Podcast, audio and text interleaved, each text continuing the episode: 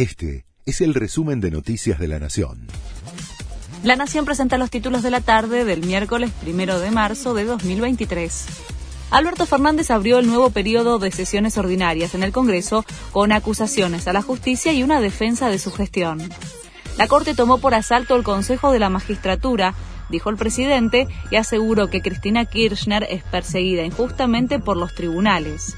En este marco, justificó el pedido de juicio político que promovió contra los integrantes de la Corte. Además, se cruzó con la oposición por la coparticipación y el espionaje ilegal y cuestionó a la prensa. Rodríguez Larreta inauguró las sesiones ordinarias en la legislatura en clave electoral el jefe de gobierno porteño hizo un repaso de su gestión con la idea de llevar a todo el país las políticas que implementó en la ciudad. Además, cuestionó al frente de todos por el avance del narcotráfico, el reparto de planes sociales sin control, la inflación y la presión impositiva. Sin embargo, cerró su discurso con un mensaje antigrieta. Sigue la alerta amarilla por el calor.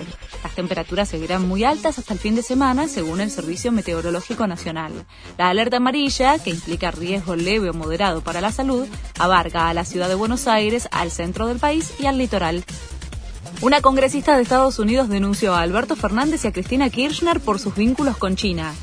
El gobierno argentino está haciendo un pacto con el diablo que puede tener consecuencias bíblicas, dijo la republicana María Elvira Salazar al advertir a la Argentina sobre fabricar aviones militares chinos.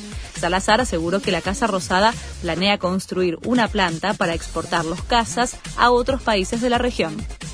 Javier Macherano no renovó su contrato y dejó de ser el técnico de la selección argentina sub-20. Pese a los esfuerzos de la AFA para que continúe, el entrenador decidió alejarse del cargo.